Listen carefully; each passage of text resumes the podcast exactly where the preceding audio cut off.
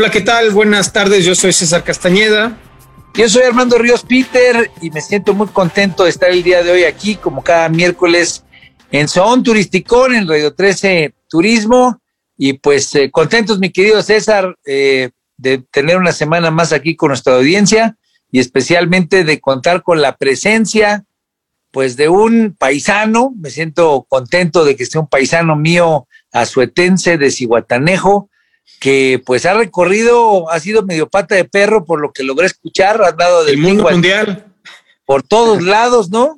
Y una persona que además de todo, además de ser pues licenciado en, en eh, digamos, en, en el conocimiento de la industria turística, es alguien que se ha especializado en la materia y que además de haber recorrido muchas áreas del mundo, pues hoy ha sentado reales, desafortunadamente no en Guerrero, pero sí en Guanajuato, está cerquita, a unos cuatro o cinco horas de la playa donde está su lugar de origen. Y pues muy contentos de tener a Alonso Barragán. Eh, bienvenido, paisano, qué gusto que estás aquí con nosotros. Muchas gracias por la invitación y esperamos hacer muy buena mancuerna esta noche. Eso. claro que sí, así será.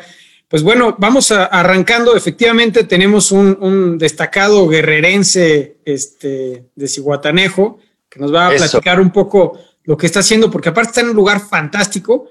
Si quieres nada más rápidamente, pues hacemos un poquito de análisis. La semana pasada no estuvimos este, transmitiendo en vivo porque fue justamente una semana que Radio 13 dedicó este, a los programas de nuestras compañeras eh, eh, locutoras, mujeres. Toda la semana fue dedicada al tema de las mujeres y bueno, pues ya eh, es un tema que, destacamos en, este programa de, manera significativa. Su participación en el sector turístico pues es muy importante y pues eh, ya sabemos todos lo que sucedió la semana pasada. Hubieron manifestaciones, hubieron diferentes encuentros y desencuentros con el sector este, eh, pues, público y bueno, pues la forma en la que se manejó, que no, es parte del, del tema turístico, así que no la vamos a comentar. Pero bueno, adelante. adelante, No, sabes que la, la verdad es que sí vale la pena, como lo haces, eh, comentar que el 8M y el 9M, que son los hashtags que pues ocuparon las redes sociales en el país y en el mundo entero, especialmente el 8M, porque es el tema del, eh, Día Internacional de la Mujer, pero el 9M es eh, muy importante porque, pues para el caso mexicano, representa el primer aniversario, la primera conmemoración de pues el eh, un día sin mujeres, el paro nacional que hicieron las mujeres hace un año. Muchos seguramente de nuestra audiencia lo recordarán y por eso Radio 13 Turismo, la familia Quiñones, en solidaridad precisamente al tema, decidieron pues que los programas que se escucharían en la semana serían exclusivamente los dirigidos por las mujeres. Y me parece que es muy, muy importante traer a colación lo que pasó esta semana, porque por lo menos en el análisis de las redes sociales, pues ocupó prácticamente el 80-90% de la conversación digital toda la semana. Fue una de un tema que a otros, otros temas. Disculpen a César, se está sonando, pero bueno, un asunto que le ocurre cuando le da gripa. Entonces, el tema importante, ya, ya nos prometió que le va a poner el micrófono apagado, el buen César, pero este es un asunto.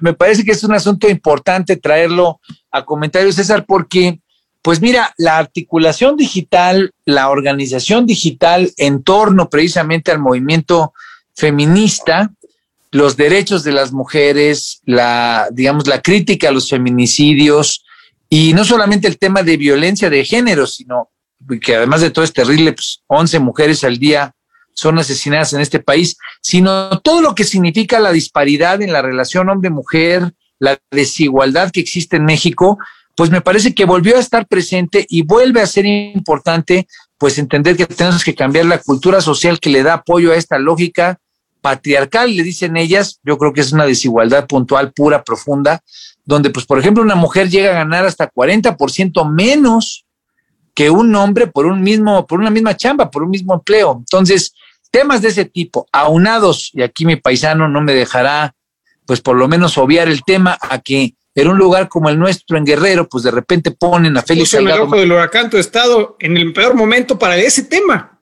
en efecto, nuevamente Guerrero pues se pone, digamos, como un escenario en materia electoral complejo. Hace seis años nos tocó vivir a Yotzinapa, ahora este tema de Félix Salgado, pues donde la gente, eh, las mujeres obviamente, eh, de manera especial, pues ven con malos ojos esa candidatura porque les refleja, les representa, pues eh, algo que no va a favor de los derechos de las mujeres. Sienten que eh, pues la imagen de ese candidato, el candidato de Morena, pues puede eh, ser contrario a todo lo que ha sido el discurso en favor de los derechos, en favor de las igualdades y en favor de las mujeres. ¿Por qué? Pues porque pues hay la percepción simbólicamente. Dependen denuncias.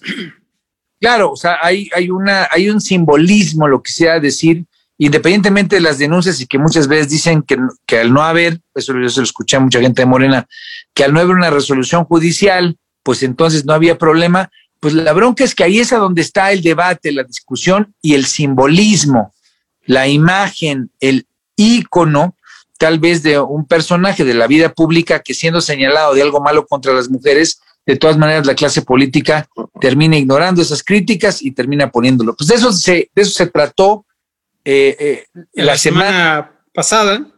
Y pues, pero, eh, yo, pero en el tema turístico también hubieron algunas, algunas noticias importantes, entre ellas una que generó mucho revuelo. hemos visto que, bueno, si quieres para empezar primero podemos comentar que la Organización Mundial de Turismo en, en la publicación que hace la semana pasada justamente indica que el 30% de los destinos del mundo están totalmente cerrados por, los brotes de nuevas eh, eh, mutaciones del virus del COVID-19. Sin embargo, hay diferencias regionales. 30 de esos destinos están en Asia, 15 en Europa, 11 en África, 10 en América y 3 en Oriente Medio. ¿Por qué es importante esto? Porque justamente nosotros que no, obviamente no tenemos ningún tipo de restricción más que cuando queremos salir, porque algunos países nos piden ya prueba PCR y en algunos otros están evaluando ya pedir vacunación. Y no todas las vacunas son aceptadas. Por ejemplo, en Europa no se aceptan un par de vacunas que no son de, de fabricación europea. Pues en Cancún se dio el caso de, bueno, más bien en Buenos Aires, se dio el caso de 44 personas que llegaron contagiadas a la hora de llegar al aeropuerto y pasar la prueba ya este, fueron detenidas por, los filtros sanitarios y se contagiaron en Cancún, ¿no? Entonces aquí viene de nuevo este, pues toda esta, esta polémica de cómo se lleva a cabo el control, qué es lo que estamos exigiendo, cómo se llevan a cabo los protocolos. Hay que destacar las dos partes. Se trataba de un operador argentino que realiza este, excursiones pues, de, fin de cursos y de graduación. Pues entonces son viajes de fiesta de cuatro o cinco cuates por cuarto, este, pues obviamente también con condiciones, por ejemplo, nadie trae el alcoholito como tú que se está pone y pone, ¿no? Sino que ya cuando lo traen adentro, pues se acaba la, la, este, la discusión eh, o la atención al, protocolo. Entonces, bueno, pues eso, esos son temas que han ido afectando y al mismo tiempo, este fin de semana pasado, pues fue el primer fin de semana largo y eh, pues hubo un, un poquito de mejora en la ocupación en México Destinos como Acapulco, por ejemplo, tuvieron 55% de ocupación, este, Tasco 56%, Los Cabos 55%, Mazatlán 68%, eh, Puerto Vallarta 70%, que son, digamos, los que, los que tuvieron mayor ocupación, eh, según estimados de Sector. Y bueno, pues evidentemente para el sector, pues está, seguimos en esta disyuntiva, ¿no? Sí queremos que la gente viaje, queremos evidentemente que nuestras empresas sigan funcionando, pero pues también está la parte del, riesgo sanitario y, pues evidentemente eso sigue siendo un reto. Y en cierta forma también pues es algo que nos gustaría preguntarle a Alonso, aparte de que nos platique qué es lo que están haciendo este, en, este fantástico lugar que es el, restaurante Tarragona, ¿verdad? Tarragona al fresco. Sí, Tarragona al fresco. dentro del viñedo San José La Vista, pero también que nos diga cuáles son las dificultades que enfrentan y cómo hacen frente a estos protocolos para poder recibir a la gente en un lugar que, bueno, pues es bastante abierto y, este, y no está en una zona, digamos, este, urbana, ¿no? A ver, platícanos, Alonso, ¿cómo está? Primero, ¿qué, es, ¿qué es el restaurante y, cómo lo están haciendo? Mira, bueno, muchas gracias por la invitación, antes que nada. Eh, justo como lo dices, nosotros nos encontramos en la campiña san miguelense, se puede decir. Estamos justo dentro del corazón del viñedo San José La Vista. Es un viñedo que ya tiene aproximadamente 10 años. Eh, la verdad que están haciendo las cosas bastante bien una hacienda impresionante. Y ellos ya tienen produciendo vino alrededor de ocho años, asesorados de la mano de Hugo da Costa, que es uno de los grandes enólogos de México. Y aquí están, la propiedad tiene aproximadamente 15 hectáreas, de las cuales ocho son plantadas de uva Malbec, de Syrah, Sauvignon Blanc y Merlot. La verdad que esas uvas se han adaptado bastante bien y hemos estado teniendo un producto maravilloso. La, calidad del vino está fabulosa. Sí, sí, sí, me recuerdo que te, encantó. La verdad es que hay grandes proyectos escondidos acá. Cualquier vino que le des le gusta. Pues, los de consagrar. Exacto. No, la verdad que este, este producto está logrando en, en la vista es de un nivel eh, competitivo a nivel nacional y me atrevo a decir que un par de vinos de ellos a nivel internacional sin ningún problema. Y nosotros tuvimos la oportunidad de, de instalar nuestro restaurante aquí, Tarragón, justo como lo mencionas, eh, en tiempos complicados. De repente nos dicen que somos muy osados en aperturar un restaurante en, tiempos justos que dices de, de, la pandemia. Pero a la vez vimos una área de oportunidad muy buena eh, debido a que nos encontramos a la afuera de la ciudad. Es un, complejo eh, alejado de, de, la, de la del montón de personas que existen o, actualmente esas acturas San Miguel de Allende. Eso es un escaparate magnífico para todas las personas.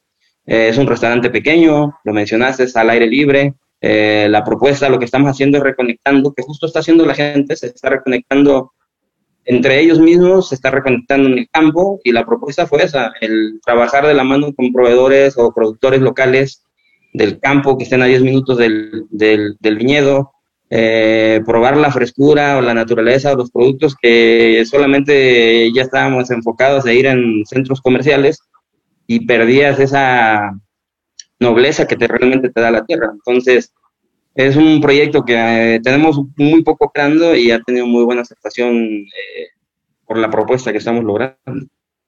Pues es la verdad, una, es interesante escuchar. Aquí hemos tenido la oportunidad, Alonso, de tener a gente relacionada con el tema de los vinos, pues de distintos lugares. Hemos estado con gente de Coahuila, eh, obviamente gente de Baja California, pero es muy interesante escuchar que ahí en la franja del Bajío, en la que representa, digamos, Guanajuato y especialmente San Miguel de Allende, hay cerca de un lugar tan hermoso, tan bonito, tan, además de todo, tan, tan bien cuidado, porque esa es por lo menos la imagen que yo tengo de San Miguel de Allende, pues una, una parte de esa tierra dedicada a la industria del vino, pues que es un movimiento, un movimiento nacional, internacional.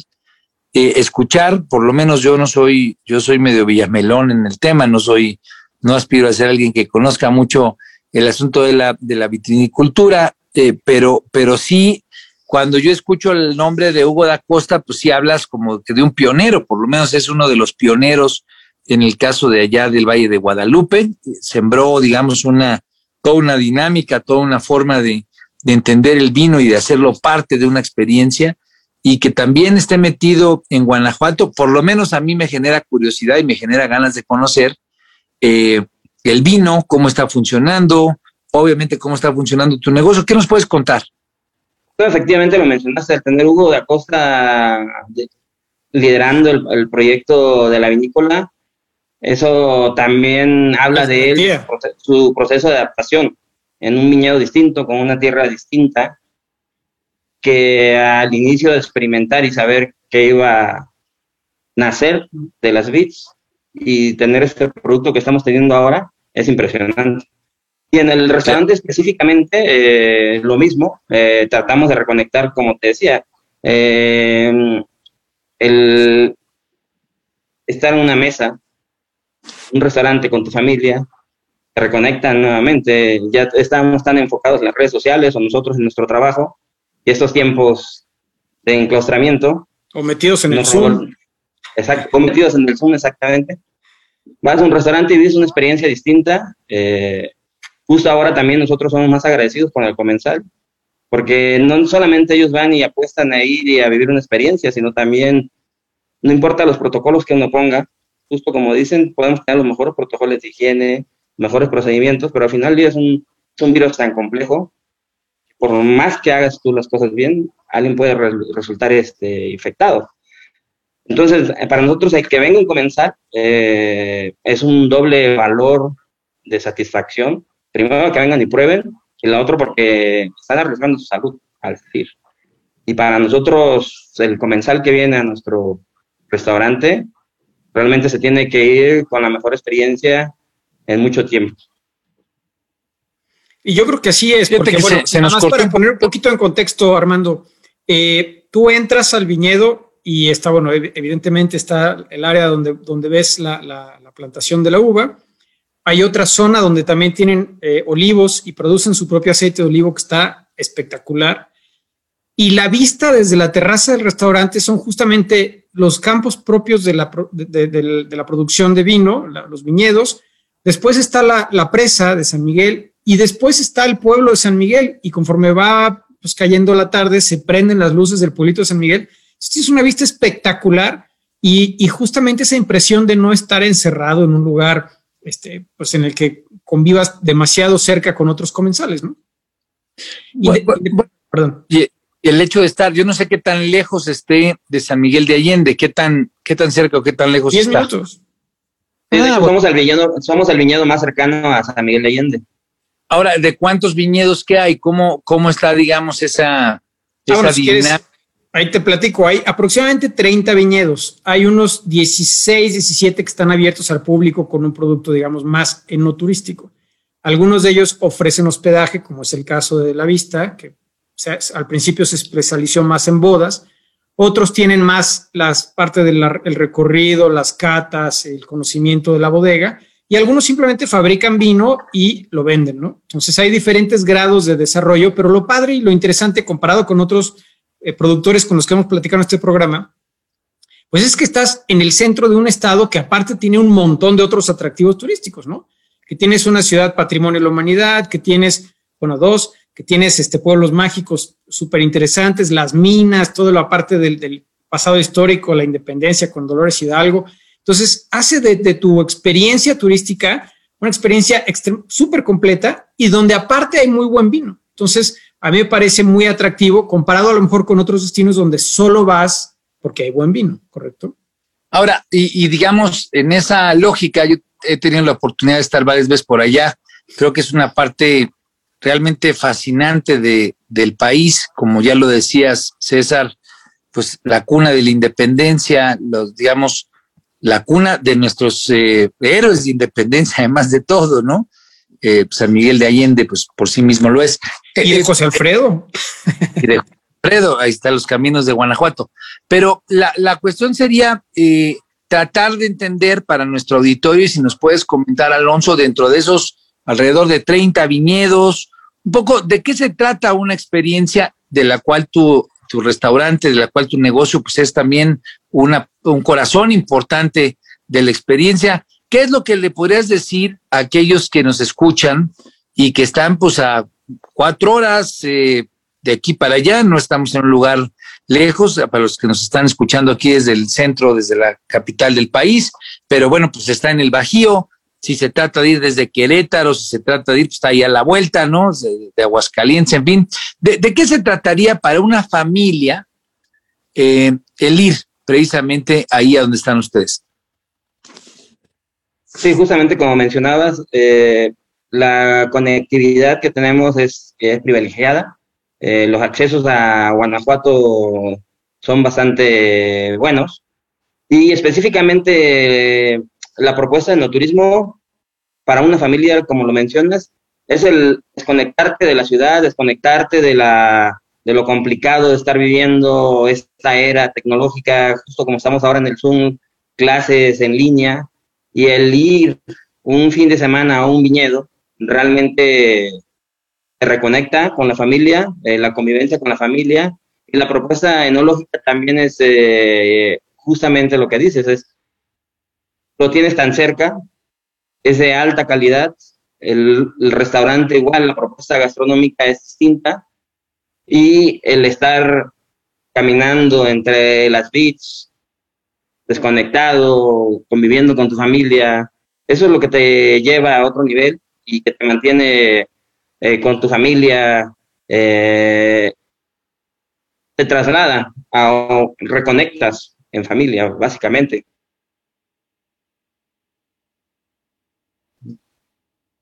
Está apagado tu audio. Perdón, perdón.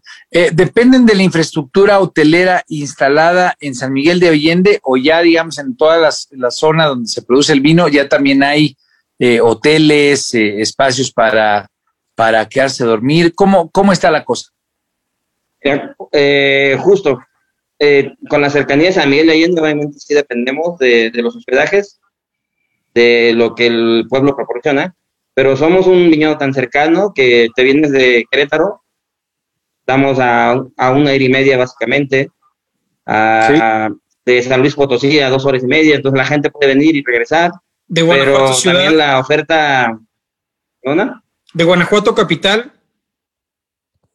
45 minutos, no más. 45 minutos, de Celaya otros 45 minutos. 45 básicamente, es un viñedo relativamente cercano y no nada más nosotros, los, los otros integrantes del gremio son, son muy cercanos a, justo a, las comunidades que mencionas.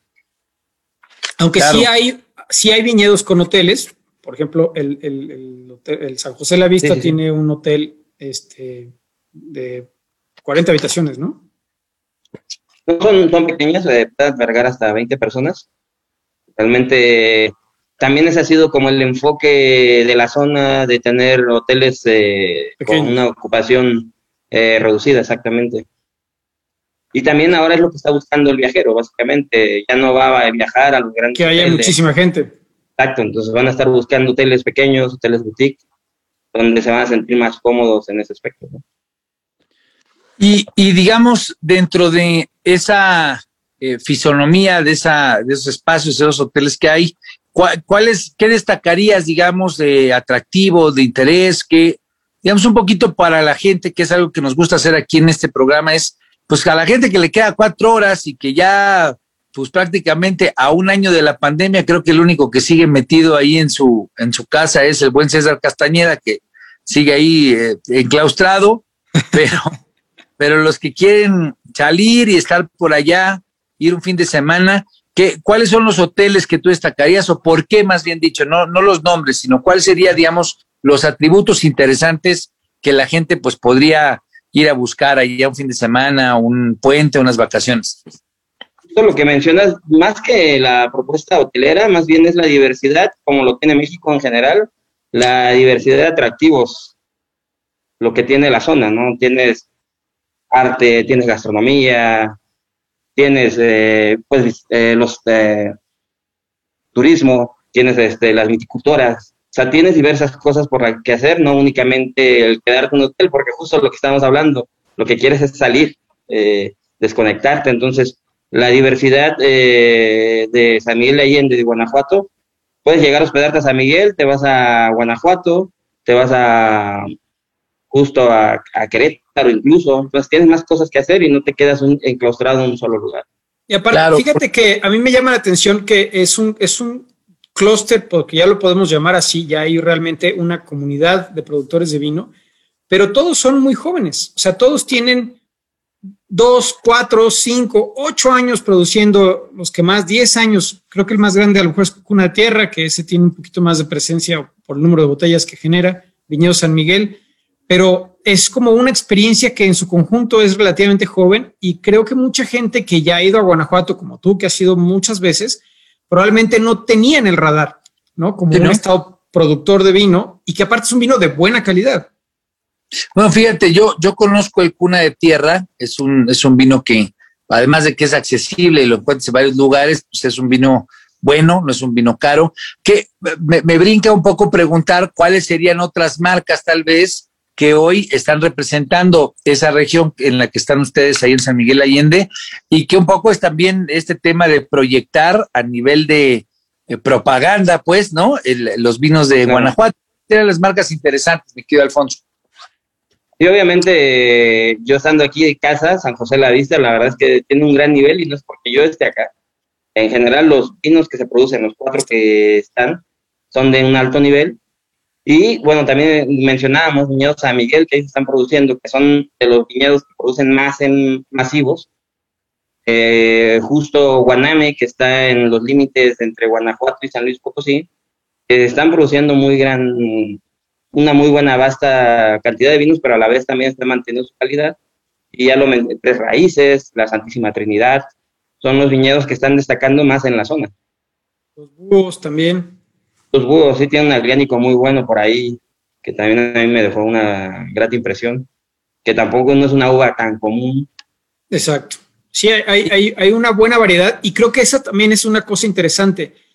No se parecen entre ellos. Entonces, tú como, como visitante te puedes ir a, vivir una experiencia, por ejemplo, desde la arquitectura, porque aparte los viñedos pues, tienen una, arquitectura muy interesante. La de San Miguel, por ejemplo, que es muy moderna, comparada con la de San José la Vista, que es muy tradicional mexicana y con elementos de antigüedades tipo hacienda, este, pues es, completamente otro rollo. Y después el estilo, por ejemplo, de cuna de tierra, que pues es la torre esta famosa que tiene en el centro del, viñedo. Y, o sea, hay, hay una variedad de experiencias y algunos se han especializado en temas particulares. Por ejemplo, ustedes tienen más enfoque a bodas y la, la parte de la gastronomía por tu restaurante. Otros, por ejemplo, tienen cancha de polo y, hay partidos de polo. Otros, por ejemplo, están más enfocados al tema eh, de, de, de la vivienda y entonces tienen un esquema, por ejemplo, en el que tú puedes comprar una propiedad y al momento de comprarte tu casa de campo o tu, casa de retiro o, el uso que le vayas a dar, también eres dueño de un pedacito del viñedo. Qué padre. Y, ellos te, te, pues te dan el servicio de transformación, embotellar, embotellar etcétera, y, eres, y tienes derecho a cierto número de botellas al año. Entonces, digamos, sí está muy diversificada la forma en la que el approach, el, el acercamiento que cada uno de, estos eh, negocios enoturísticos le está dando a su producto. Pues ese negocio está interesante. A ver, nada más para, para entenderlo mejor. Es como si hubiera un campo de golf, pero en vez de un campo de golf es el viñedo. Y entonces lo que tienes es como una acción donde año con año te toca eh, la, la, repartición de la, de la vid y del procesamiento, te toca una caja, dos cajas y les ponen tu nombre o algo por el estilo. Sí, sí.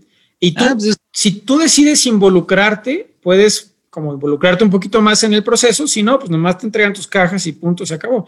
Pero aparte, pues tienes el mantenimiento y la vista y el acceso, evidentemente, pues al restaurante. Y está, la verdad es un esquema muy padre, muy interesante. Pero pues está suave eso. Y digamos, y es, y es, el, es el único que tiene esa, digamos, es un negocio en particular o es algo que se replica en varios viñedos este es un esquema de negocio que se ha venido dando en muchas partes del mundo. Aquí en Guanajuato creo que lo tiene tres raíces. San Miguel. No, Santísima Trinidad y San Miguel. Santísima Trinidad con. Santísima Trinidad y, San Miguel. No, bueno, pues suena, suena realmente padre. A ver, un poquito para complementarse, que estamos hablando de la industria del vino, poco la, la forma, digamos, en la que se ha venido desarrollando esta área que hay que poner en el mapa por la calidad de sus, de sus, de sus vinos, de sus productos, pero digamos, ¿cómo se complementa y qué es lo que la gente que no ha ido a San, Miguel Allende eh, debería de conocer de ese bello destino turístico, Alonso? Mira, eh, se complementa justamente lo que decías. Eh, la, la propuesta enoturística, y lo mencionaba César, no es nada más visitar el viñedo o solamente tener una experiencia gastronómica justo tenías, puedes ir a un fin de semana, puede haber un torneo de eh, ecuestre, de polo. Eh, por ejemplo, nosotros tenemos el proyecto pronto de hacer unas canchas de petanca también en la zona, ah, para que no solamente quede en, ir a comer al restaurante, sino puedes llegar, jugar petanca, disfrutar de los vinos, comes, regresas. Entonces no solamente va a quedar en, en fui, vi la vid, me explicaron los procesos, sino que va a haber más a, eh, alternativas al viñedo en sí o a la, propuesta gastronómica. Todos tienen ese, esa particularidad. No, bueno, pues suena, suena interesante y al final del día, como ya dijimos, en un lugar que es históricamente relevante, que es, eh, pues, sí, muy singular, digamos, la, la cantidad de gente de los Estados Unidos que se ha sentado en San Miguel de Allende es muy importante. Se ha vuelto, digamos, un, lugar que tiene calidades de vida, de convivencia, de prestación de servicios que, funcionan de manera muy distinta a como funcionan otras regiones del país, precisamente pues, por este mestizaje, digamos, organizacional que tienen muchos de los gabachos retirados que viven ahí y que pues te da también una dimensión interesante de la calidad de los servicios turísticos, pero de la calidad de vida que se tiene allá. Tú vives allá, Alonso, ¿qué nos puedes contar? No, es justo que mencionas, no únicamente ya son los norteamericanos, también por las ensambladoras que hay en la zona, por ejemplo, en el Bajío vive la comunidad más grande de japoneses en México. Claro. Entonces, eh, la, zona es muy cosmopolita, entonces. Europeos, como tienes el norteamericano, el canadiense. Guerrerenses. Asiáticos. Sí, guerrerenses.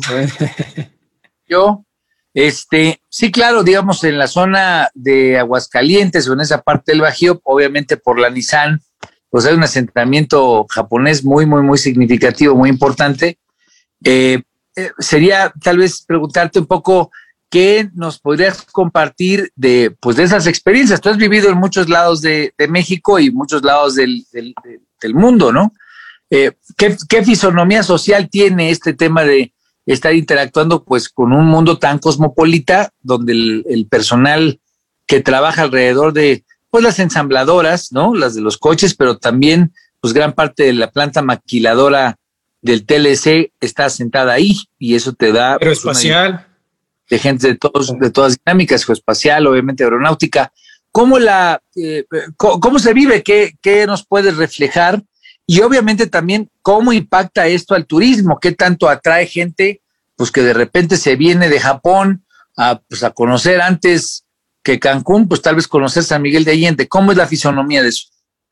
Sí, justo lo que mencionas, ¿no? La, la parte cultural que te representa la zona es más atractiva para los asiáticos, ¿no? Siempre están ellos con esa eh, hambre de, conocimiento y con conocer culturas distintas a las de ellos. Y el vivir con en una ciudad tan cosmopolita eh, es interesante la, la, convivencia, la mezcla entre nacionales, extranjeros. Eh, la verdad es que todos se han sabido adaptar a los usos y costumbres de cada una de las culturas y yo creo que eso también ha llevado al siguiente nivel esta zona San Miguel de Allende por la, adaptación de ambas eh, o de todas las culturas que están aquí en, la zona. Claro. Oye, ¿cómo llegas a Guanajuato después de este periplo saliendo de Ixtapa a Ciguatanejo? ¿Cómo es que eh, llegas a, establecerte en Guanajuato? ¿Qué es lo que te llevó para allá? Exactamente, yo vivía en la Riviera Maya. Eh, la verdad, yo específicamente en Playa del Carmen. la vida en Playa del Carmen fue, pues, fiesta, mucho, el, tipo de vida era distinto, entonces yo también buscaba ya algo más tranquilo. O sea, que te llegó la madurez. Exacto, pues, posiblemente va por allá, ¿no? También. E, eso es, le llegó la, la madurez, no creo que sea tan, se ha de haber casado y entonces le llegó la madurez.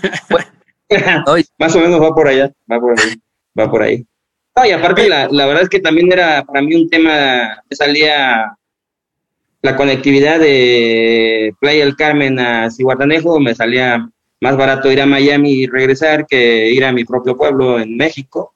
¿Cómo se ha venido complementando? Pues con toda la oferta importante turística de las minas, de la historia que existe en San Miguel Allende.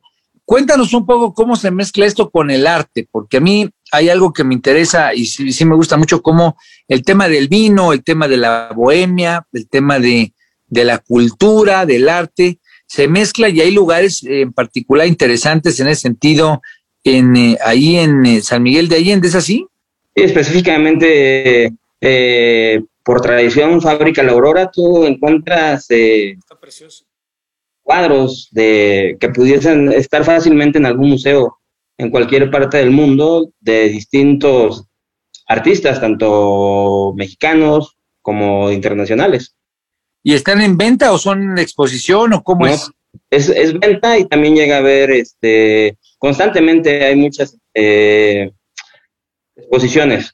Pero en general hay, es, una, es un conglomerado de, de galerías, tiendas de antigüedades, tiendas de artesanías, artesanías de super calidad pero también en otros pueblos mágicos como Pozos también hay bonitas galerías, hay mucho, como bien dice Armando, muchos extranjeros ya instalados en esos lugares que, abren sus propios negocios y que generan también esta, esta dinámica cultural. Y, la verdad es que esa parte a mí siempre me llama mucho la atención, tanto la gran variedad de artesanía como antigüedades y arte que hay, que aquí en la zona de, San Miguel, y que por eso también hay casas y hoteles y restaurantes tan bonitos y tan, tan, tan atractivos en su decoración, ¿no? incluso los mismos hoteles cuentan con, o los restaurantes que cuentan con una, pues una colección importante de arte dentro de sus instalaciones. Es correcto. Oye, yo te quería, perdón, ahorita pregunto otra cosa. No, está diciendo y cadenas internacionales importantes. Ahí me tocó conocer el Rosewood. Rosewood es un hotel muy bonito, un hotel muy, pues muy elegante, muy, pues muy atractivo que vale la pena irlo a conocer, no solamente buscar quedarse. Creo que no es precisamente el más económico del barrio, pero este, pues se hacen eventos, se hacen fiestas, etcétera. Y sí es un lugar padre para ir a conocer. Pero ibas a comentar algo, César. Sí, a mí me llama la atención desde el punto de vista más empresarial eh, me gustaría saber cuándo abrieron ustedes, cuándo empieza la operación de su restaurante y cuál ha sido el resultado en este tiempo que han operado, dado que estamos pues, en esta situación pues, tan extraordinaria que es la pandemia, ¿no? ¿Cómo les ha ido? ¿Cuál ha sido su experiencia en esta parte? la verdad es que hemos tenido, bueno, hay un trabajo detrás, ¿no? De, las, de las partes que conformamos esta sociedad, tanto el trabajo que hace el chef, lo que hago yo, y el proyecto se viene gestando desde noviembre del año pasado y finalmente abrimos básicamente el 12 de febrero. Tenemos, esta es nuestra quinta semana operando. en un mes, cachito. En mes y cachito y realmente la aceptación, el apoyo del comensal eh, ha sido extraordinario. Eh, estamos sorprendidos, la verdad, que en tiempos tan complejos, las personas siguen aún muy cautelosas y nos están dando la oportunidad eh, como propuesta conocerlos y nos visitan y la verdad es que nos ha ido bastante bien para ir comenzando en complejos y, no estamos en el centro, ¿no? Exacto, mi segunda pregunta es esa. ¿Qué tan bueno o malo es que como precisamente estamos en pandemia y todo el mundo está conectado al Internet, pues no necesariamente vas a ir al restaurante que te queda la pasada, sino más bien al que te, te envíe un mensaje correcto a través de, la, de las redes y, sus plataformas de promoción, ¿no? Porque no, digo, si no, no sabes, incluso al pasar por carretera, no sabes que hay un restaurante adentro. Tiene que ir la gente ya sabiendo que va al restaurante, ¿no? Sí, justamente el, trabajo o el esfuerzo que hemos hecho de, marketing a nivel local eh, ha sido titánico justo como dicen, no tenemos las señalizaciones adecuadas y hemos aún así tenido respuesta eh, favorable a nuestro lugar. Lo que dices, las redes sociales han sido muy importantes para nosotros de y cómo te adaptas para comunicar a través de una fotografía al comensal o al, al viajero tu propuesta con una simple fotografía es un reto bastante interesante. Sin duda. Y solamente operan comidas y cenas, ¿correcto? Desayunos no.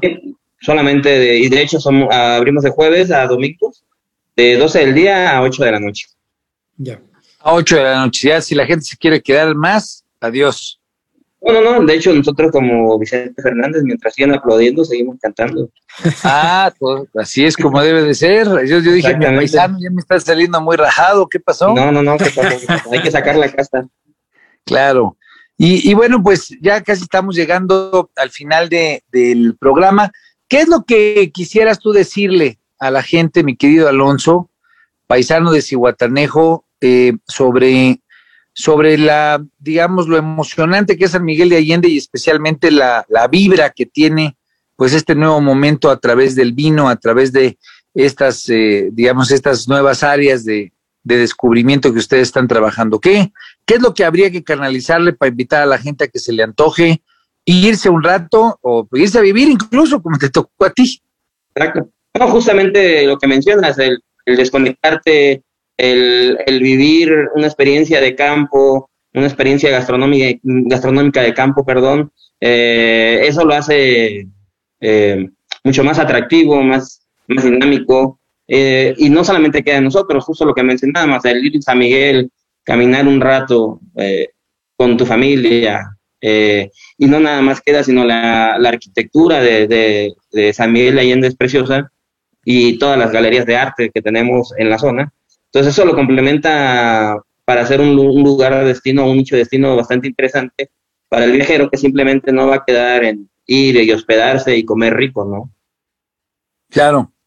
Oye, ¿y pues. cuáles son tus redes sociales y tu página para, para que la gente se entere y lo siga? Justamente nuestro restaurante se llama Tarragona al Fresco, es el mismo nombre en Facebook, en Instagram, Tarragona al Fresco, eh, ahí nos encuentran, tenemos una respuesta inmediata, eh, podemos este, agendar cualquier cosa eh, y adaptar cualquier evento para, para todas las, personas, vaya. ¿Y tus pues, redes sociales? Es Alonso Barragán, Alonso Barragán. Pues suena muy bien, mi querido Alonso. La verdad es que a mí se me queda el sabor de volver a ir a, pues a un lugar que siempre vale la pena volver a repetir, volver a regresar, que está evolucionando, que está cambiando, que se moderniza, pero que al mismo tiempo tiene esta parte tradicional, ese sabor mexicano tan tradicional del México colonial, fascinante, ¿no? La catedral, los lugares, obviamente la oferta gastronómica y ahora esta parte de la oferta del vino, pues que esperemos que toda la gente que nos escucha aquí en Son Turisticón pues se le quede eh, ganas de irse eh, en, coche, de irse, pues inclusive se podrían ir en avión, porque también hay un aeropuerto cerca, ahí, que es el aeropuerto del Bajío, está más cerca de la Ciudad de México, sin duda alguna, irse en coche, pero pues tener la oportunidad de ir a un lugar que se vuelve en un centro neurálgico de muchas eh, regiones que además de tener una gran trascendencia histórica, pues tienen una vitalidad y una belleza muy importante. Mi querido Alonso, eh, bienvenido aquí a Son Turisticón, a Radio 13 Turismo. Ha sido un honor poder contar con tu presencia. Eh, esperamos verte pronto físicamente por allá, pues para echarnos una copita, en, mi caso, y pues ah, desafortunadamente César por su alcoholismo, pues por lo menos unas tres botellas, que son las que se... ¿eh? Y bueno, la página web la página web del, viñedo es haciendasanjoselavista.com. Exactamente. Y nuestra página web es radio13.com.mx, arroba radio 13 digital. Esto fue Son Turisticón en Radio 13 Turismo. Muchas gracias, muy bonita tarde. Nos vemos el próximo miércoles a las 6 de la tarde. Yo soy César Castañeda Vázquez del Mercado. Y yo soy Armando Ríos Peter. Y bueno, pues repito y reitero, contento de tener a mi paisano Alonso Barragán. Bienvenido. Esperemos que no sea la, como dicen ahí en Guerrero, ni la primera ni la última y que nos podamos volver a ver aquí en este tu espacio, mi querido Alonso. Pásala a todo dar y ya nos conoceremos por allá, en el Bajío. Muchas gracias. Justamente extiendo la invitación. Cuando gusten, los esperamos acá y aventarnos un en vivo en el restaurante y en el viñedo. Y, y, no va a haber límites para César ahí del vino. Sí, hombre. Bueno, Transmitimos desde la cava. Le, ayudamos con sus problemas de alcohol al pobre César. ¿eh? Muchas gracias, Alonso. Un gusto tenerte por acá. Abrazote fuerte, cuídense mucho, nos vemos César. Gracias. Gracias, bonita tarde.